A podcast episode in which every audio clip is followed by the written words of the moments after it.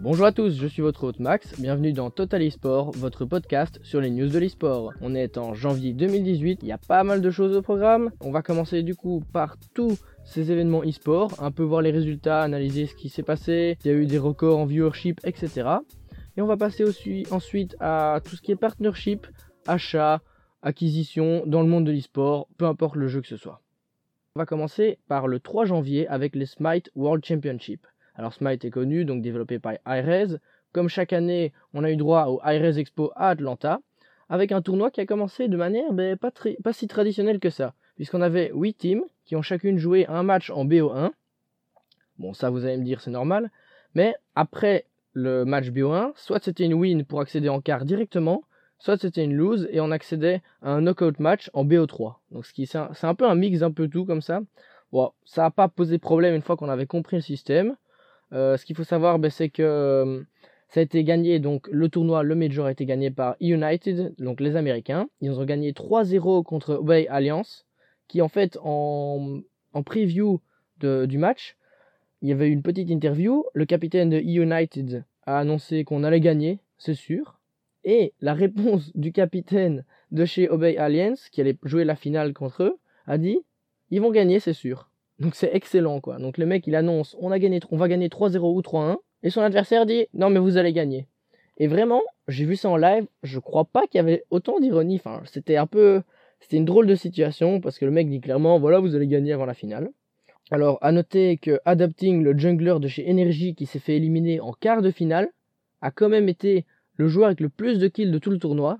Ça veut dire qu'il a bien dosé euh, dans, le match de poule et l'écart pour avoir fait 39 kills en tout. Le price pool était de 1 295 000 dollars. Donc vous allez me dire, ah ouais ok, parce que la scène de Smite, c'est pas très connu, mais il y a quand même du dollar. Donc effectivement, Smite, ben, ça se développe euh, assez bien ces temps-ci. La scène, en fait, personnellement, de l'impression, pour avoir joué il y a quelques années et suivi la scène maintenant, j'ai plus l'impression que c'est IRS qui doit pousser pour faire grandir la scène que la communauté qui va recruter entre guillemets de nouveaux joueurs et faire grandir la scène. Donc c'est un peu dommage. Mais ça reste euh, un e-sport assez intéressant avec euh, une vue, euh, pour ceux qui connaissent le jeu, bah, avec cette vue TPS qui est assez intéressante. Passons maintenant au début de l'Overwatch League. Ça, c'est quelque chose que évidemment beaucoup de gens attendaient, qu'ils soient fans d'Overwatch ou non parce qu'ils apportaient en fait ce système de ligue à l'américaine, que ce soit comme la NHL, NBA, MLS, etc. C'est quelque chose qui a été très attendu. Je vais faire un épisode spécial sur les ligues dans l'e-sport, dans mon autre émission qui est Buzz e-sport. Donc ça, je vous laisserai découvrir. Mais ici, on va un peu parler de, des premières semaines de l'Overwatch League. Qu'est-ce qui s'est passé? Eh bien, pour avoir regardé tout ça, la prod était superbe. En tout cas, ils avaient intérêt à avoir une sale prod, parce que quand même, euh, les gars, ils ont été ballsy. Ils ont dit écoutez, on fait une ligue, les slots, ils coûtent des millions, on veut du gros, du lourd, quoi. Et franchement, ils l'ont fait. Il y a eu 300k viewers lors des premiers matchs. Le main stage était clean, le stream propre, dans plusieurs langues. La première soirée, le pic de viewers a atteint 437 000 viewers. On verra si sur le long terme ça va rester comme ça, je ne crois pas. Et on verra aussi sûrement dans les phases finales si on arrive à atteindre un petit 800 000, peut-être un million mais ça, il faut encore voir si la scène grandit assez vite pendant l'Overwatch League. Le, tout a été diffusé sur Twitch et sur MLG Network. Donc il y a eu un partenariat avec Twitch, précisément pour deux ans, ce qui a coûté à Amazon, puisque Amazon a acquis Twitch pour ceux qui ne le savaient pas, 90 millions donc pour deux ans de Overwatch League, qui est en fait bah, énorme. Hein. Ils ont, c'est vraiment, c'est pas, on a beau dire Amazon est énorme, euh, ils ont plein d'argent. 90 millions pour deux ans pour un truc qui n'a jamais été fait Ok, c'est Blizzard, mais il faut quand même y aller avec les 90 millions. Le price pool est de 3,5 millions de dollars. C'est beaucoup, mais quand on compare ça quand même euh, au Smite World Championship qui ont duré 4 jours, euh, on se peut se dire 1 million 200 000 pour 4 jours, et puis plusieurs mois avec des, des bootcamps, des LAN, etc. pour, pour 3,5 millions, ça reste à voir. Moi je pense que c'est quand même un smart move parce que mettre genre quelque chose comme 10 millions comme sur parfois les Worlds de Dota 2 pour une toute première Overwatch League, c'est peut-être un, un peu y aller trop fort. Je crois qu'ils ont quand même. Blizzard, c'était quand même quelque chose d'énorme qu'ils sont en train de faire là pour l'Overwatch League. Mais je crois qu'ils l'ont joué vraiment smart en se disant Ok, on va faire quelque chose d'énorme. On va pas non plus commencer à jeter plein d'argent parce que ça, va, ça, ça donne une mauvaise image. Déjà que les slots pour avoir une équipe dans l'Overwatch League coûtaient des millions. crois qu'on était aux alentours de 15 millions. Si... C'est vrai qu'en fait, c'est 15 millions pour rentrer et tu gagnes 3 millions. C'est vrai que c'est. Quand on y pense comme ça, on se fait un peu niquer, mais bon. Première controverse, le joueur XDC de chez Dallas Fuel qui a été suspendu pour le premier stage de l'Overwatch League. Qu'est-ce qui s'est passé? Ben, Après sa défaite contre les Houston Outlaws, il a fait un stream et il a genre incité euh, le tank de chez donc Muma de chez Muma ou Muma, j'en sais rien, de chez Houston Outlaws de sucer une grosse bite, je répète entre guillemets ce qu'il a dit. Il ne pourra donc pas jouer avant le deuxième stage jusqu'à fin février, je crois. Et donc Dallas va chercher un joueur. Je crois même qu'ils l'ont déjà engagé à l'heure qu'il est. Maintenant, on va passer sur euh, des plus petits e-sports. On va déjà un peu commencer pas un petit débat, mais voilà, on va un peu discuter. Vous pouvez interagir avec ça. C'est euh, l'e-sport, la scène de Gears of War. Alors Gears of War en Europe, à mon avis, c'est pas très développé. Je suis pas du tout expert dans ce jeu. Je sais qu'aux États-Unis, il y a quand même un peu plus de, ça dose un peu plus là-bas. Gears of War, c'était Mexico City Open. Il y avait pas mal de teams. Et qui a gagné? Optic Gaming. Donc Optic Gaming maintenant c'est un gros joueur dans l'e-sport. Et en fait c'est ça la question que je me pose, c'est est-ce que quel est l'intérêt en fait pour une pour une grosse structure comme Optic Gaming d'aller s'imposer dans dans une petite scène e-sport? Alors désolé pour ceux qui trouvent que Gears of War c'est pas une petite scène, mais personnellement je trouve. Hein, montrez-moi des stats pour dire que c'est une grosse scène, j'y crois pas trop. Donc voilà, donc Optic Gaming, un gros joueur euh, e-sport qui vient s'imposer et qui gagne et qui a une très bonne team. Hein. C'est pas la première fois qu'ils gagnent des événements sur Gears of War. En fait, je crois que l'avantage pour eux, c'est un déjà sur le papier pour avoir des sponsors, puisque les sponsors c'est ce qui ramène le plus d'argent dans une structure. Ben en fait, pour avoir des sponsors, dire voilà, ah oui, par hasard, il y a aussi cette petite scène e-sport où on est champion du monde, où on gagne toutes les LAN. Je trouve que ça, c'est, en fait, c'est pas mal, c'est un avantage pour eux avoir des sponsors. Après, d'un autre côté, c'est peut-être dommage pour les petites structures dans, ces petites scènes qui peuvent sortir leur épingle du jeu et commencer à gagner des LAN. Bah là, il y a un grand joueur, il arrive avec des thunes et il prend les meilleurs joueurs et il fait une équipe. Donc voilà, ça peut être un désavantage, mais aussi un avantage. Dans l'autre sens, c'est que voilà, toi t'es dans ta scène, tu joues sur Gears of War, y a pas, c'est pas hyper développé, t'as une bonne équipe entre potes, vous gagnez. Puis il y a des monstres qui arrivent avec de l'argent, ils mettent la meilleure équipe ensemble. Et eh bien en fait, sur le long terme, c'est bien parce que sur le long terme, qu'est-ce qui va se passer? Ça va rehausser le niveau, le niveau compétitif de Gears of War, puisqu'il y a une équipe à détruire en fait. C'est l'équipe à détruire, le requin à anéantir. Maintenant, passons à Call of Duty World War 2. Je le dis comme ça parce que ben, j'ai beaucoup joué à Call of Duty, ça a été un des jeux où j'ai le plus joué, j'ai adoré. J'ai décroché avec Ghost, et puis quand on est arrivé dans le futur, j'ai repris sur Black Ops 3. Bon, on n'est pas ici pour parler de ma vie, mais il faut savoir quoi, ben, en janvier, il y a eu le deuxième Major euh, en Nouvelle-Orléans. Donc il y avait 200 000 dollars de cash price. C'était un open, donc il y a eu au début 250 teams, énorme. C'est plus intéressant, je trouve. Pourquoi? Parce qu'on peut voir des outsiders, des petites équipes sortir de nulle part. Peut-être sortir une grande équipe ou alors aller se hisser en quart ou en huitième ou en quart de finale. Qui a gagné? Team Caliber. Vous vous rendez compte Ça fait donc il y a eu deux majors en fait sur Call of Duty. Et Team Caliber a gagné les deux, back to back. Les mecs, ils arrivent, ils pètent tout le monde. Team Caliber avait une bonne équipe il y a quelques années. Pour les connaisseurs, on se rappellera de Sharp qui jouait chez Team Caliber. Mais là, un back-to-back énorme. Chino qui fait une énorme LAN qui est MVP. Franchement, pour l'instant, sur la team sur la team Call of Duty, sur la scène Call of Duty, il y a Optic Gaming, il y a FaZe, tout ça, mais Team Caliber a calmé tout le monde. On a parlé de Gears of War, on a parlé de Call of Duty. Dans ces deux jeux, ben, Optic Gaming pèse dans le game, on va dire, on va pas se le cacher. C'est pour ça que voilà, c'est ce mois-ci, dans le numéro de janvier, j'aimerais bien vous parler d'Optic Gaming, qui vraiment pour moi est on fire. Ils ont, je crois que 2017-2018 sera leur année, quoi. Les deux, ces deux années-là, c'est pour eux. Et maintenant, ils sont sur Dota, Overwatch avec les Houston Outlaws, CSGO avec euh, maintenant une team assez intéressante, LOL, Call of Duty, Gears of War, ils sont partout. L'expansion a commencé en 2017, elle commence vraiment à porter ses fruits et ça va faire mal. Il y a du bon boulot, il y a du contenu en ligne, il y a beaucoup plus de sponsors que la plupart, je trouve, des, structures importantes, genre Cloud9, Energy et tout ça aux États-Unis. Probablement que c'est une avec le plus de sponsors. FaZe est énorme, mais FaZe, l'air de rien, est-ce qu'on voit beaucoup de sponsors sur leurs t-shirts, sur leur site Ben pas énormément. FaZe se fait du sponsoring lui-même, je crois. Alors qu'Opti Gaming, sont vraiment très très pro au niveau business et ils font du contenu superbe de qualité. Ils font des séries pour leur team LOL, pour leur team euh, Overwatch, etc. Ah, maintenant, Passons au gros du spectacle. Ce mois-ci, janvier 2018, CSGO, il y a eu du très très très très lourd. On a eu un e-league major qui a duré ben, un mois quasi, hein, je crois, voire trois semaines, allez. Avec un stream sur toutes les phases qualificatives, il y a eu des grosses surprises. Et qui l'a emporté au final? Ben, C'est Cloud9 contre FaZe avec une finale magique. Beaucoup de joueurs ont, ont tweeté que la dernière map était l'une des plus belles maps qu'ils aient vues dans un major. Ça a quand même été en deuxième overtime. C'était énorme. C'était vraiment comeback sur comeback. À chaque fois, il y avait trois balles de match. Hop, ils reviennent. Trois balles de match pour FaZe. Cloud9 revient. Euh, revient. Trois balles de match pour Cloud9. FaZe revient. C'était une grosse map. Vraiment, allez voir la finale de l'e-league. Avant ça, il y a eu les vacances pour les joueurs.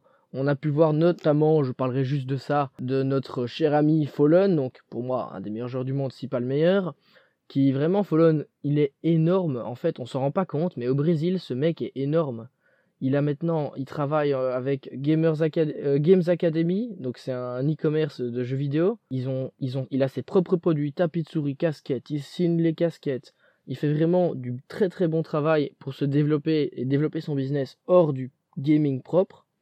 C'est une personnalité, une vraie personnalité euh, au Brésil. Il a notamment participé à un match de foot caritatif où il a joué avec Neymar du PSG.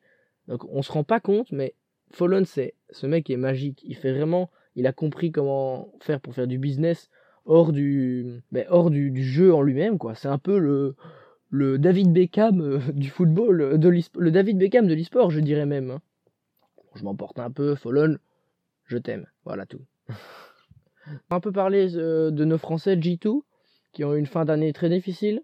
Ils ont raté euh, deux majors. Ils ont, c'est même pas qu'ils ont raté, c'est qu'ils ont même pas eu accès aux phases finales, notamment à Mexique et le SL Pro League, alors qu'ils avaient gagné le, SL Pro League d'avant. Et cette année, ils reviennent phase de poule euh, et phase qualificative de l'e-league, de la Pro League, donc euh, CSGO janvier 2018, qu'est-ce qu'ils font? Ils nous font un 3-0, ils sortent des poules, ils se qualifient en rang légende. Tout le monde dit ok, ils sont on fire, ils vont aller au bout. Ils battent Cloud9 d'ailleurs, ils battent Cloud9. Et, et puis boum, c'est fini, ils sont éliminés direct. C'était c'était assez dur quand même. Du côté de l'autre team française, Envious, ils sont fait éliminer assez rapidement avec une dernière map. J'ai envie de dire marrante. C'est triste, mais c'est marrant. Mais euh, donc il y avait le tank, le tank RPK qui était blessé, j'allais dire euh, malade. Et devinez qui a joué? Le coach. Malek a joué. Le mec il est arrivé sur la map, il a tenté des petits kills. C'était assez compliqué. Ils ont perdu. Et résultat final, euh, ils sont fait sortir très tôt. Et c'est franchement ils ont cette équipe Envious, ils ont toujours dit ouais, on, a construit cette team pour le long terme. Comme G2 d'ailleurs en fait, hein, quand il y a eu le shuffle français, tout le monde s'est dit ok, on se fait une team long terme, on va le faire. Le problème c'est que Envious, il n'y a rien eu comme résultat. Hein. Qu'est-ce qu'ils ont gagné? Je crois qu'ils ont gagné une DreamHack, si je me trompe pas. DreamHack Malmo, hein, je crois bien. Ils ont gagné DreamHack Malmo et c'est tout. Le roster Envious, ils l'ont construit sur long terme, mais pour l'instant, c'est pas bon du tout.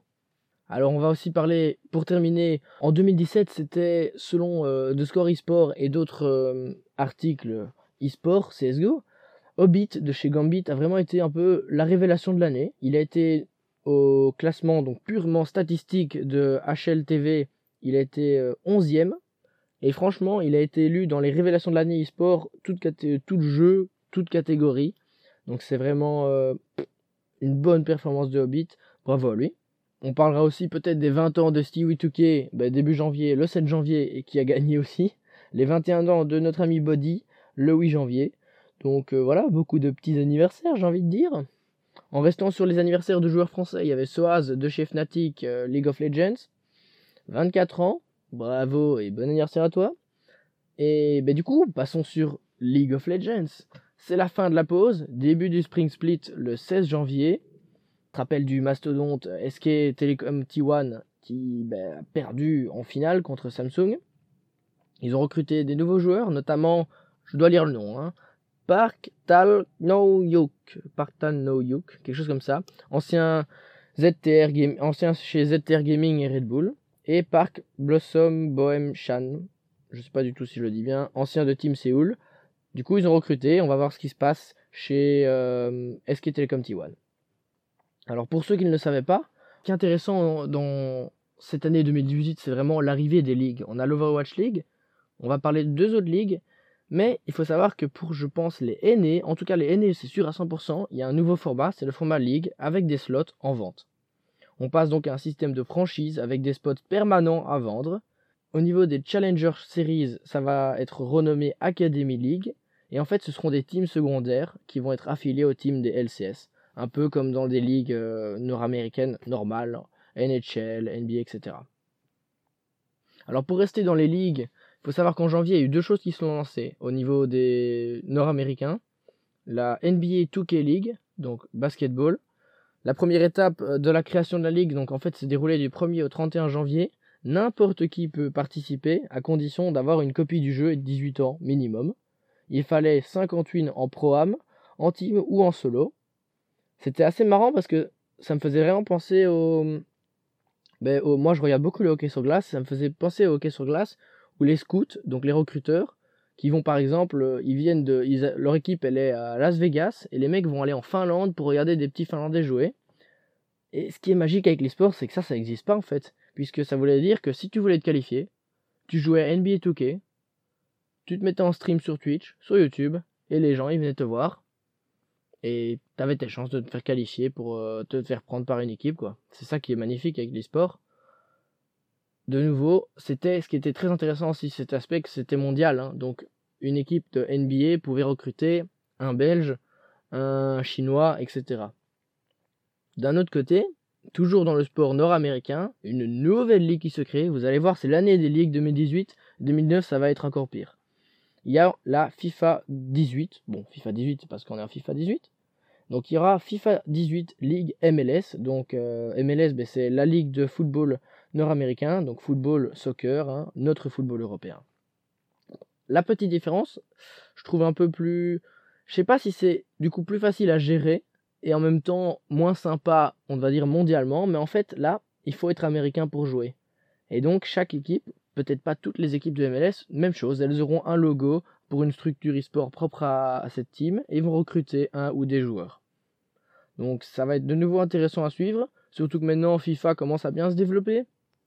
Il y a eu des qualifiers, notamment fin janvier, où on avait 100 000 vues, enfin 100 000 viewers euh, sur le live Twitch, qui est quand même pas mal pour un FIFA. Hein. On n'est pas, bon, on n'est pas à du million de viewers sur euh, le, le, SL Pro League ou quelque chose comme ça, où parfois il y a un million sur les grandes finales.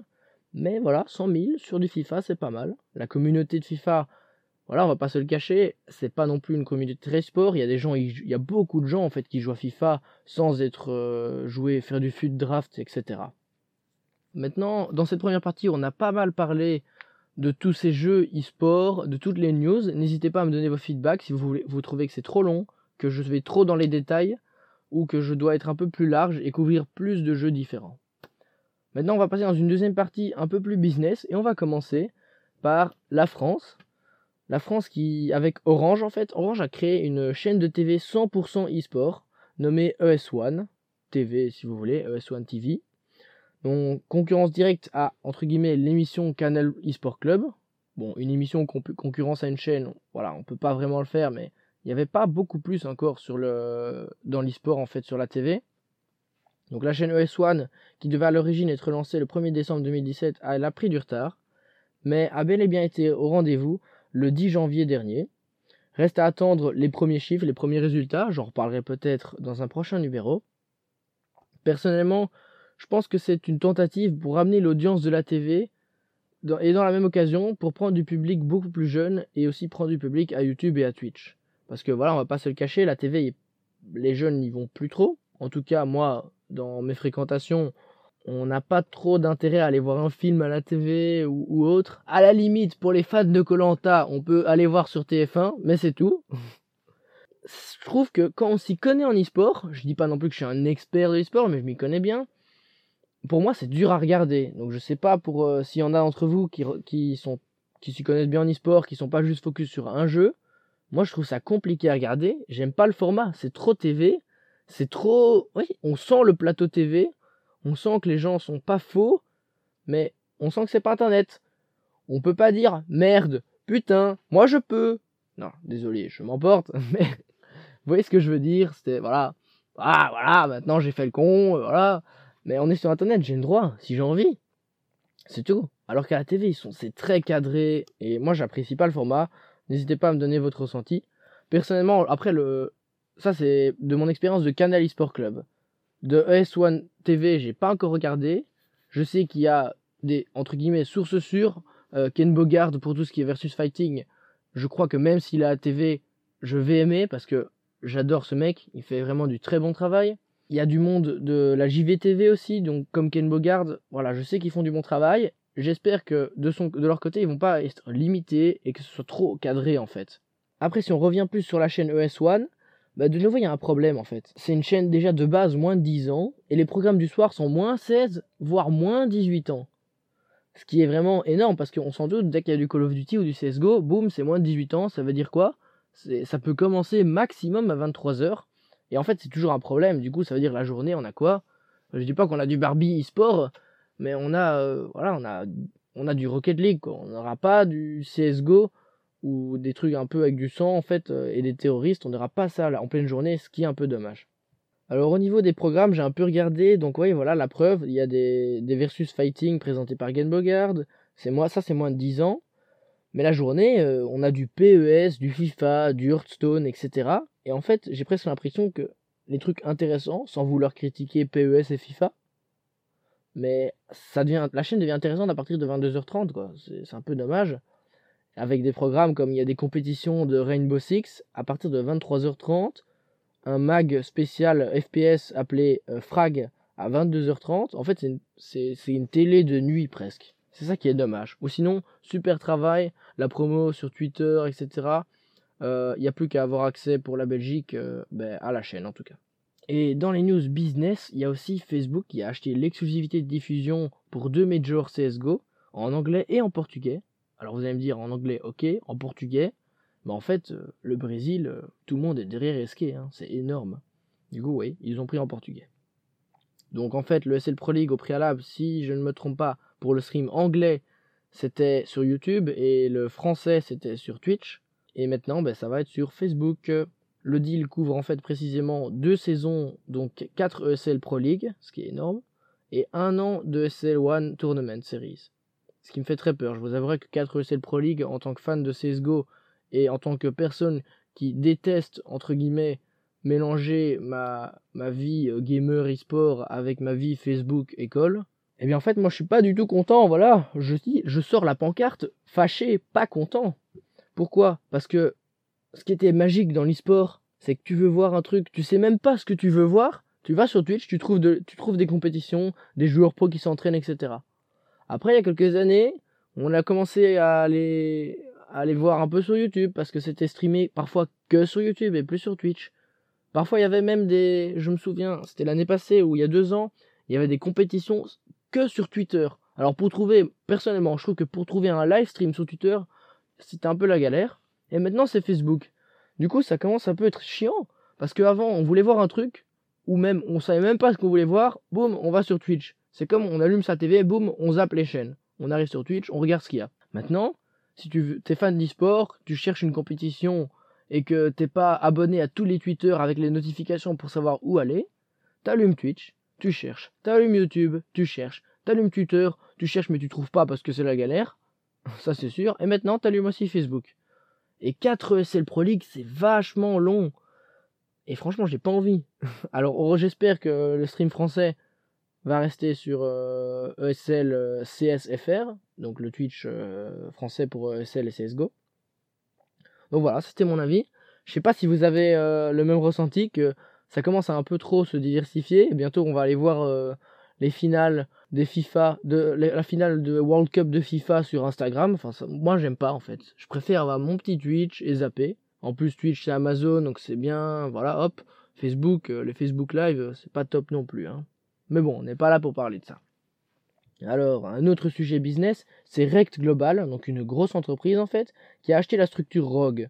Alors la structure Rogue, pour ceux qui ne savent pas, ça a été acheté il y a maintenant, je crois, deux ans par Steve Aoki, le DJ, qui d'ailleurs, je sais pas d'où il est venu à acheter une structure, mais franchement, en fait, je ne vais pas vous le cacher, voilà, donc Steve Aoki achète Rogue, Rect la reprend, mais garde Steve Aoki en tant que je ne sais pas quoi, à part faire la promotion pour la team. Mais je vous avouerai, peut-être qu'il y a des fans de Rogue qui vont écouter, mais Rogue, allez, ils sont pas nulle part, mais ils sont là parce qu'on va dire qu'ils sont là parce qu'ils ont un peu de, budget, mais il n'y a aucun e-sport où ils sont dans le top game, quoi. Rocket League, ils ont eu vite fait un roster, ils ont un peu joué sur CS, à moins qu'ils soient euh, hyper forts sur Dota, qui est un e-sport que je ne suis pas du tout. C'est peut-être le seul où je suis vraiment nulle part, à moins qu'ils soient blindés, placés, je sais même pas d'ailleurs s'ils ont un roster sur Dota 2. Mais en fait, c'est une team qui se fait acheter pour des, bah, des gros budgets. Et la team est nulle part, il n'y a pas de résultat. Franchement, je sais pas euh, d'où est-ce qu'ils sortent en fait, sans palmarès, sans historique. C'est pas, tu vois, c'est pas non.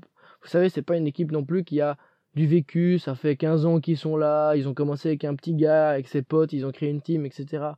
Ok, si c'est ça et qu'il n'y a pas de résultat, ça va, on peut faire du storytelling. Mais là, il n'y a rien du tout. C'était un peu méchant, je l'avoue. On va pas finir là-dessus. On va terminer sur deux petites news. Euh, ben, c'est un géant russe, une entreprise énorme en Russie qui a acheté Gambit, donc qui avait gagné un major avec Zeus, et puis il est reparti chez Netus Vincer, donc ça c'est du CSGO hein, pour ceux qui ne suivent pas. Donc voilà, un géant russe qui a acheté euh, Gambit. Il n'y a aucun changement dans les rosters, donc chez Gambit en tout, dans tous les jeux confondus, il y a 16 joueurs, tout le monde y reste. Euh, le géant en question en fait c'est MTS, hum, c'est une des marques russes les plus valuable pour parler en anglais donc qui a le plus, qui pèse le plus dans le game, hein. on va parler en français maintenant, donc voilà, qui a le plus de valeur. Et alors, il faut savoir que MTS Systema avait annoncé en 2016 des revenus annuels de 10,4 billions de dollars. Énorme. Du coup, ils se sont dit, hop, il se passe quelque chose dans l'e-sport, allez, on prend une team au hasard, ah, des Russes, on les prend. Non, clairement, je pense pas que ça s'est passé comme ça, mais bon, voilà, reste à voir ce qui se passe. Pour l'instant, roster inchangé, le general manager fait toujours son taf, on va voir. Gambit n'est pas non plus une grosse structure, hein. ils sont présents sur CS, ils sont pas trop présents dans le reste euh, des jeux, mais bon, il y a, du potentiel. Et on va finir avec une news très récente qui est euh, l'arrivée de McDonald's dans l'e-sport. Alors pour ceux qui connaissent d'abord Chipotle, donc la marque Mexican Grill américaine, eux ils sont arrivés dans l'e-sport en faisant des partnerships euh, avec Optic Gaming, avec Optic Gaming effectivement. Et maintenant McDonald's avec ESL qui a signé un partenariat. Il n'y a pas encore trop de détails. C'est plus pour la, partie allemande ESL que la partie mondiale. Sur ce, j'en ai fini. On a pas mal parlé. On est revenu un peu sur toutes les news des premiers majors de janvier. On a un peu parlé business, partnership, achat, acquisition.